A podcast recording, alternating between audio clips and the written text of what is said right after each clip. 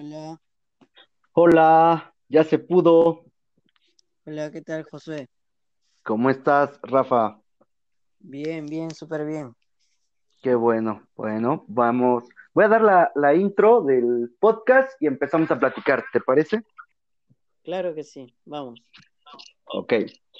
Bienvenidos al episodio 157 de Luchones Time. El día de hoy tenemos un invitado especial desde Lima, Perú, Rafa Armendaris. Él es un speaker en superación personal.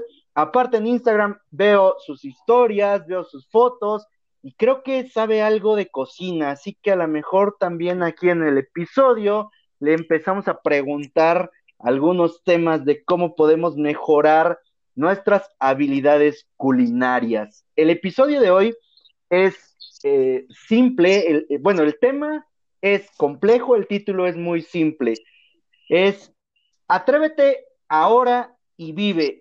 Específicamente vamos a hablar de cómo salir de nuestra zona de confort. Rafa, muchísimas gracias por aceptar la invitación, por el tiempo que te estás tomando para compartir con nosotros. Háblanos de ti. Gracias a ti, Josué, por invitarme. Eh, te cuento que este es mi primer podcast. Órale, tenemos una primicia.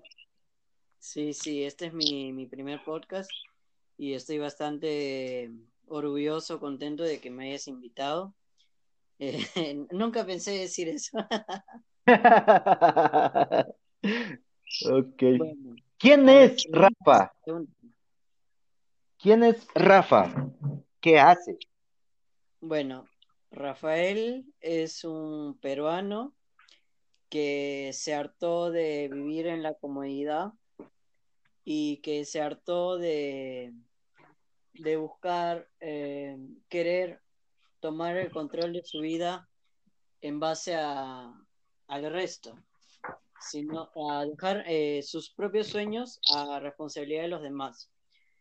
Yo me harté de todo eso y, y decidí tomar control sobre mis ingresos, sobre mí mismo, la relación con mí mismo. Y esto viene a colación con una pequeña historia que yo tengo. Em, yo en el colegio sufrí de bullying. Eh, te cuento que yo era un niño Ok. que le encantaba ir al colegio. Mi mamá incluso me, me veía que, que yo estaba saltando, me veía saltando de la felicidad que tenía. Y eso Sí, fue hasta cierto tiempo y se acabó cuando llegué a la secundaria. ¿Por qué? Porque empecé a sufrir el bullying. O sea, me decían, por ejemplo, cosas como que era gay, que, por ejemplo, yo llegaba, abría mi locker y mis libros estaban mojados, mi... O sea, ahora me río porque eso ya lo superé y yo siempre he sido una persona que no le gustaba agredir eh, físicamente, sino acudir a las autoridades para las cuales mis papás pagaban. Pero al parecer a estos niños no les parecía eso y se metían con, con mi mamá, eh, se metían con mi enfermedad porque yo tengo una, o sea, tengo médicamente, pero yo decreto que no tengo nada. Médicamente yo tengo una condición de salud, una falla renal, y pues esto me hace que yo tome pastillas. Y también eh, se metían con ese tema. Entonces, eh, repetí un año, eh, dije ya no quiero ir al colegio, um, me salí del colegio, empecé a estudiar un colegio, no sé si conoces un colegio no escolarizado. ¿Conoces, Josué? Josué, Josué, ah, ahí, ahí, ¿me escuchas? ¿conoces el, un Sí, colegio no escolarizado? Sí, sí, nosotros aquí en México se manejan diferentes sistemas. Hay eh, sistemas escolarizados, no escolarizados, a- semiescolarizados, abiertos y los que son en línea, por ejemplo. Claro, entonces en ese colegio eh, te permiten terminar rápido. Entonces yo me fui a un colegio ese, terminé rápido, Eh, para hacer corta la historia, me di cuenta que no podía seguir con esto de ser tímido, de buscar que siempre eh, de afuera me defiendan y yo mismo no tomar las riendas de mi vida. Y fue donde navegando por internet me topé con cosas como la superación personal, vi este, lo que es em, la inteligencia financiera, encontré algo que me ayudó muchísimo en su momento, que fue la seducción, o sea, como una persona a través de habilidades trabajando sobre sí mismo puede atraer hacia la persona que quiere, ¿no? Y entonces, yo he pasado por todo un camino y en ese camino he tenido fracasos, he tenido miedos, pero de alguna forma mi intuición siempre me dijo que continúe por ese camino. Y bueno, ese punto A, que fue el bullying, me hizo darme cuenta que tenía que tomar control sobre mí.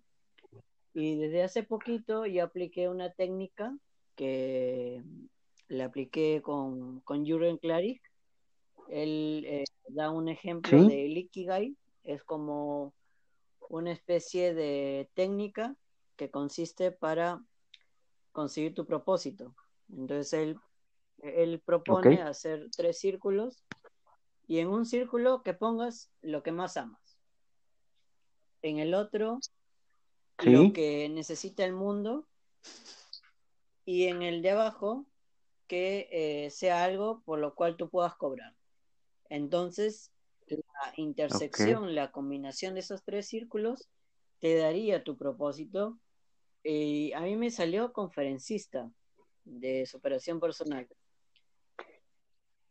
Oye, qué padre. En ese momento no, como que no le tomé tanta, tanta importancia.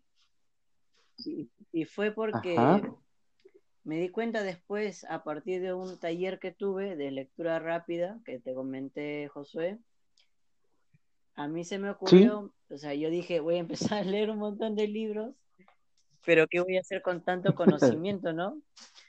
Y, se me ocurrió la idea, pues, de grabar en TikTok.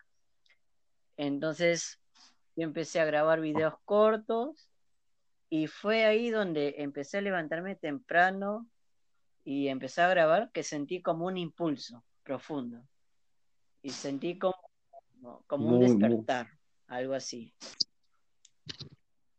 Excelente, sí, llega, llega el punto en el que, si llega un punto en el que muchas veces eh, encontramos ya algo que nos llama la atención, algo que nos apasiona, pero ah, como que lo dejamos, ¿no? Me, dices que hiciste un ejercicio, encuentras que hay un, un objetivo en tu vida que lo puedes llevar a cabo, pero como que decimos en México, como, que no nos cae el 20, o sea, como que todavía no lo asimilamos y, andamos buscando por otros lados eso que ya sabemos que, que nosotros va a poder eh, hacernos eh, cumplir con, con, el propósito, con, con el fin por el cual estamos, ¿no? Todos tenemos un fin en nuestra vida y el fin de cada uno es diferente, aunque pueda parecerse en, ciertos aspectos. Eh, es muy interesante lo que, lo que nos comentas acerca de, cómo encuentras esta parte del, proceso y muchas veces, o, lo que a mí me ha tocado ver es que en muchas ocasiones nos queremos saltar todo el proceso, ¿no? Queremos que, ah, pues yo creo,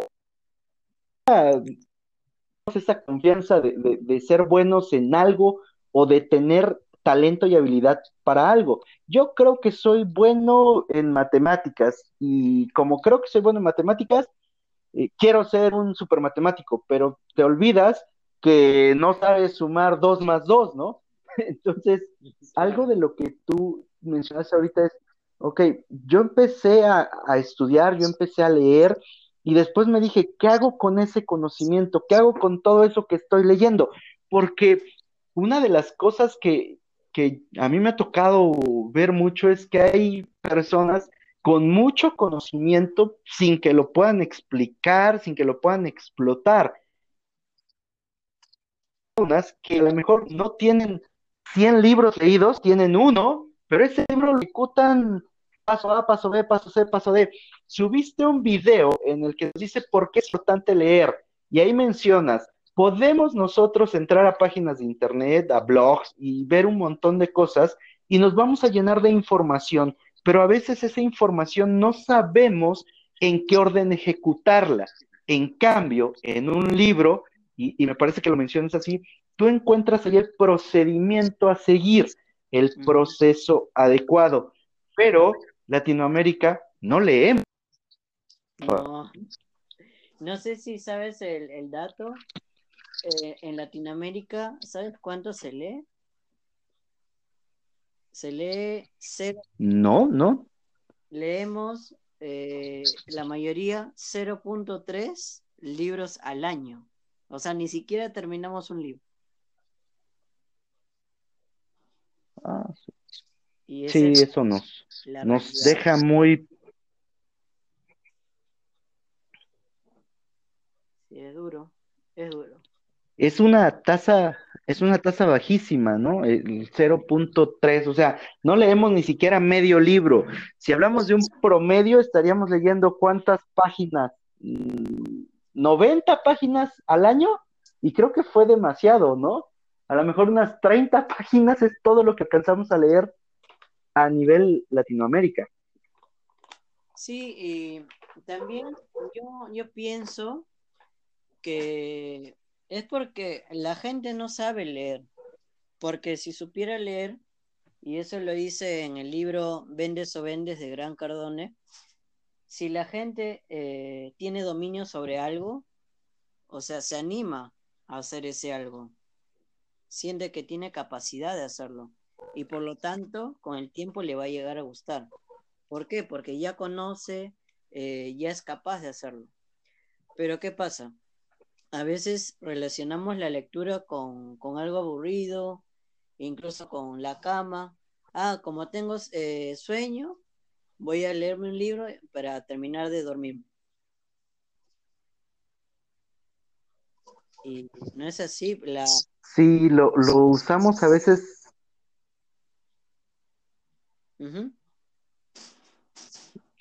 Te decía, lo, us- lo usamos a veces como para, ah, es que este, quiero dormirme, agarro un libro y con eso me duermo, ¿no? Porque es lo que más me aburre. Yo empecé el proceso de lectura hace no mucho tiempo, tres años y medio, porque te diré que antes no leía yo gran cosa. Y hoy, hoy trabajo en, en leer aproximadamente cuatro libros al mes. Todo lo que se, se me junta o todo lo que encuentro, me pongo a leerlo completamente. Ha habido libros que me atrapan y que, como el, como el libro de Vendes o Vendes de Gran Cardón, ese me lo leí en una sentada. Me chuté todo el libro en una sentada. Imagínate, creo que fueron como siete horas las que no me despegué, porque el libro se me hizo muy interesante. Sí, Ahora, eh, en, en lo que nosotros queremos eh, llevar de, que podamos compartirle a las personas que nos, que nos escuchan, ¿cómo, cómo le has hecho tú eh, para que puedas dejar esa parte del, del procrastinar, del postergar, del hecho de, de decir, mañana, pasado, este, pues ya va a ser diciembre, yo creo que en enero empiezo, porque eso es lo que yo he visto con más frecuencia que nos detiene. ¿Cómo empezamos y cómo, cómo tomamos acción desde tu punto de vista? mira, eh, según mi experiencia, conforme yo fui avanzando en el tiempo eh, y procrastinaba, porque son etapas que va- em, vamos eh, experimentando, me di cuenta que una persona procrastina porque no tiene un plan de acción, es decir, no tiene claridad de lo que va a hacer.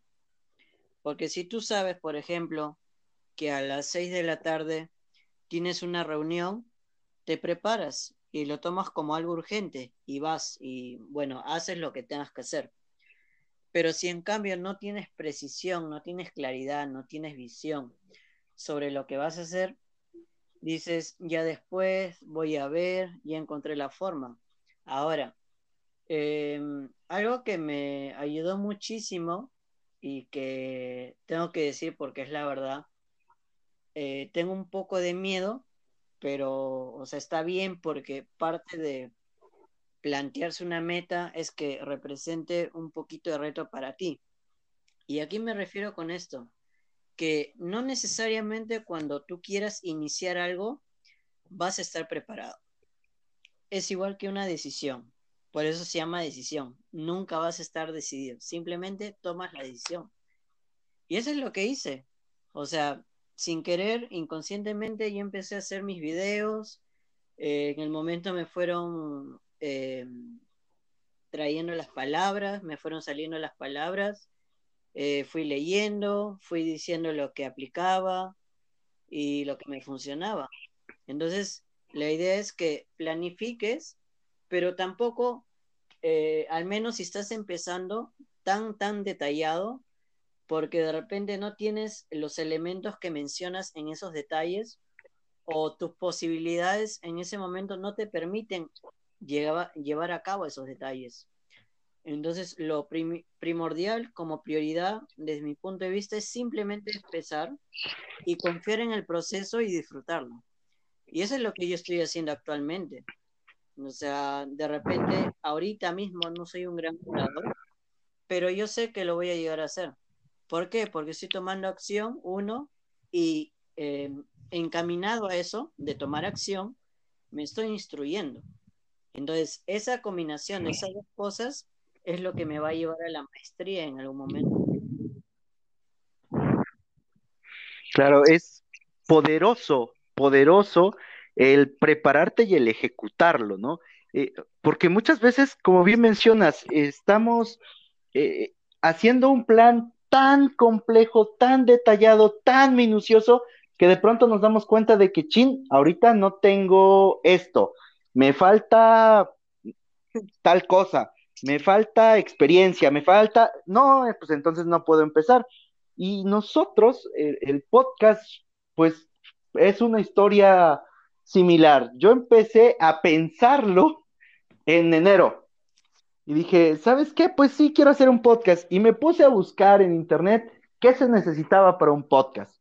Y te aparecen equipos de grabación sofisticados y te aparecen micrófonos y cosas así. Yo dije, ah, ok, ahorita no tengo el dinero, lo, lo, lo dejo. Después lo volví a pensar y dije, bueno, ahora sí como que ya tengo el dinero, voy a empezar. Y cuando volví a buscar resulta que ya eran otras cosas.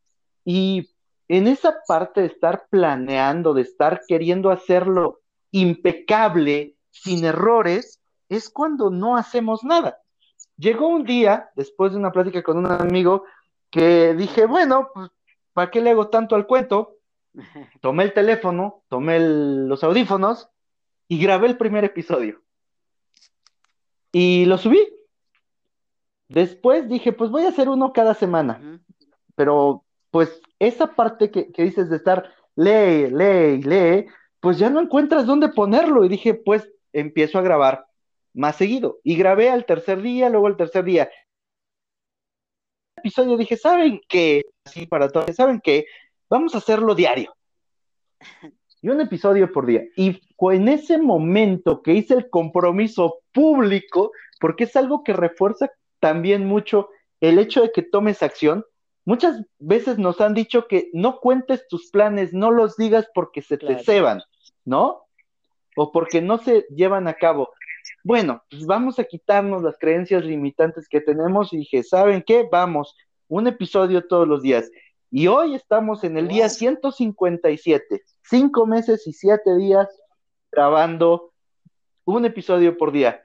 Me han preguntado, oye, ¿y cómo le has hecho? Pues solamente me decidí y algo que aprendí hace pues, tres años y medio, poquito más, es que cuando tomas una decisión te haces responsable de la consecuencia, positiva o no positiva, ¿no?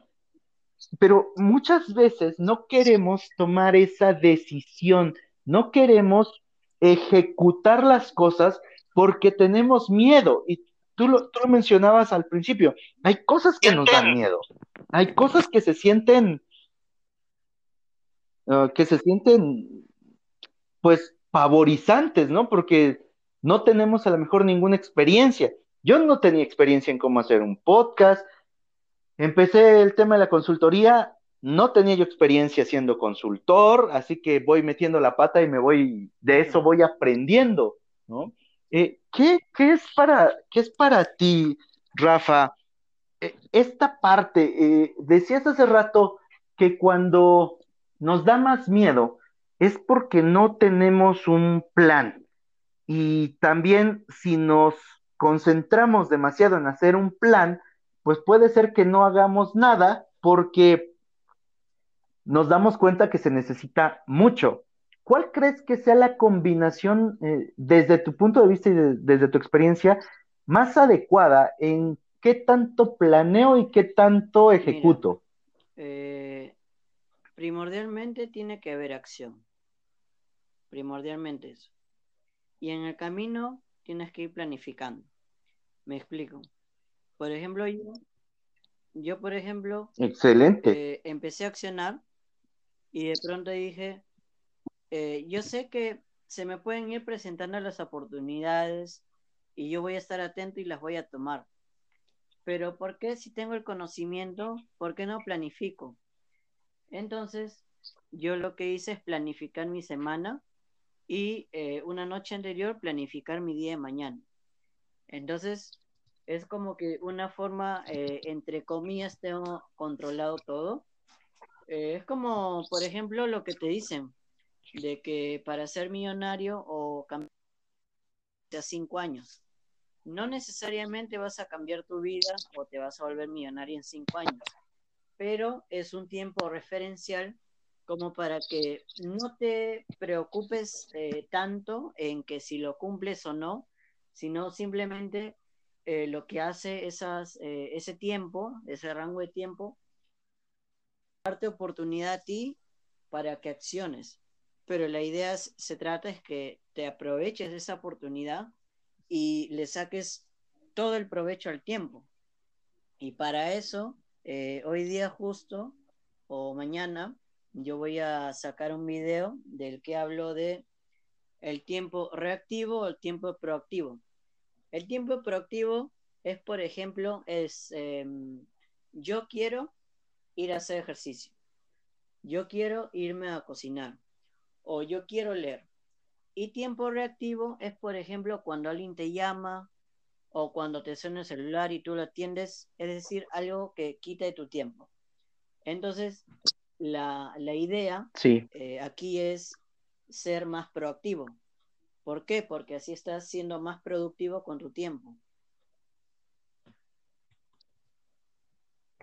Por supuesto, cuando tú estás asumiendo la, postura proactiva, te estás anticipando, estás previendo y estás planificando cómo quieres que ocurra tu día.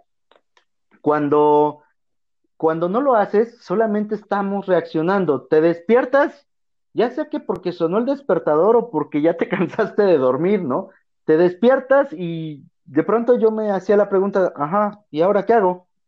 Porque después de que renuncié a mi trabajo, este, yo tengo un, par de lavanderías, pero yo no las opero, hay ah. personas que trabajan en ellas.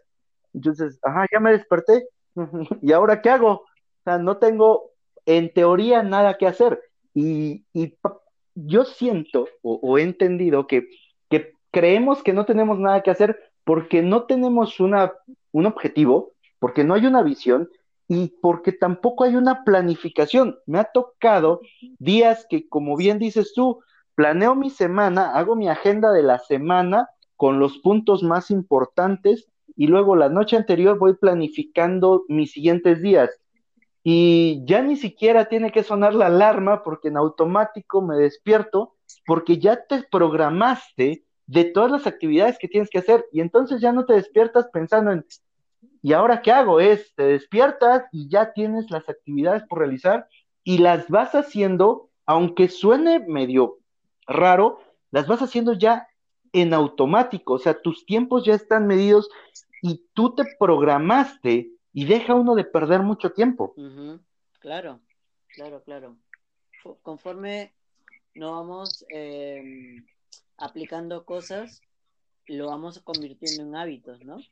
Y la idea es que tengamos hábitos que nos potencien y que no nos limiten, al igual que las, que las creencias que nos permitan estar en un estado de conciencia en el cual eh, nos accedan a, a seguir el camino al cual donde queremos llegar.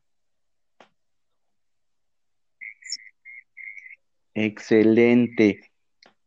Eh, Rafael, ¿tú qué, cuál consideras que sería, si solamente pudieras dar un consejo para, para la juventud, para las personas, eh, hablemos de, de 40 años hacia abajo, si fuera una sola oportunidad la que tuvieras de decirles algo de lo que tú has aprendido durante todo el tiempo que, que llevas vivo, ¿Cuál sería tu mejor consejo? Fíjate que no necesito pensar nada, lo tengo bien claro.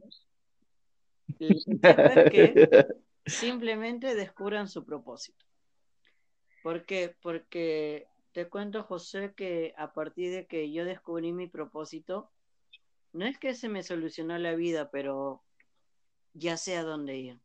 Ya, ya no, ya no estoy divagando, o sea, ya, ya sé lo que tengo que hacer, estoy más contento, tengo más autoestima, me siento eh, con certeza que estoy haciendo algo para el bien del resto y que por lo tanto cuando ya yo no esté en esta tierra van a saber de mí porque yo me atreví a hacer algo que no se atrevieron muchísimas personas, que es tomar el control de su vida. Y eso viene por lo que pasé de pequeño. Y fíjate qué gran cambio de ser tímido ahora no tener miedo a la cámara. Y te juro que, que yo no he pasado por ningún proceso para eso. O sea, un tiempo sí, estuve en redes de mercadeo, pero no, no, no me hizo tener tanta seguridad eso como descubrir mi propósito. O sea, parece que, que yo me hubiese preparado ante cámaras, al menos así yo me veo con, con muchísima seguridad, obviamente sin cegarme, pero, pero siento que mi vida cambió, sé por dónde ir, sé que no quiero y sé que sí quiero. Y entonces ese es el consejo que, que yo les doy. Si alguien me pediría a mí un consejo o yo pediría un consejo, yo diría que descubran su propósito, que, busquen la manera, que busquen la manera como. Em, eso es lo que los va a llegar, llevar hacia, hacia la plenitud, que, eh, diría yo.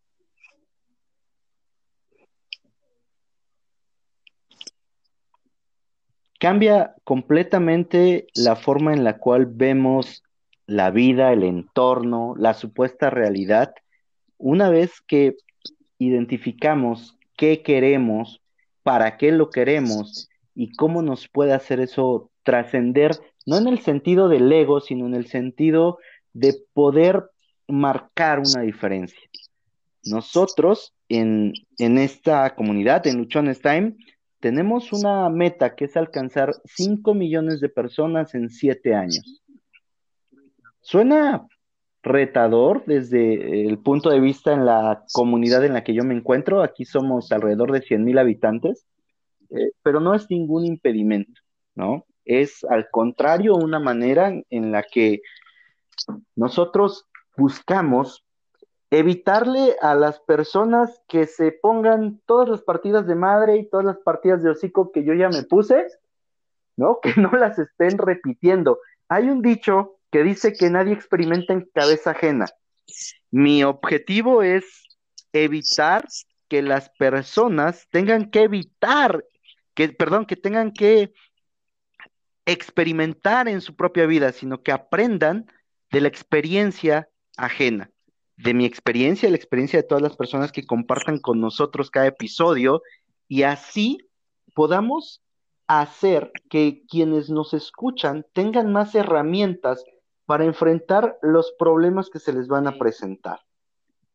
Rafa, para irle dando más, ya, ya término al, episodio, eh, cuéntanos, para ti, ¿qué sería lo, lo más importante, además del propósito, además de descubrir el propósito, ¿qué, qué consideras que las personas tendríamos que empezar a hacer?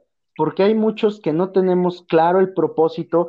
Ah, va a haber algunos para los que sea su primera vez escuchar acerca del, propósito y que nos dijeras tú, tú, ¿qué es el propósito y si aún no lo descubrimos y si apenas estamos escuchando de, del propósito, ¿qué sería lo primero que tendríamos que hacer?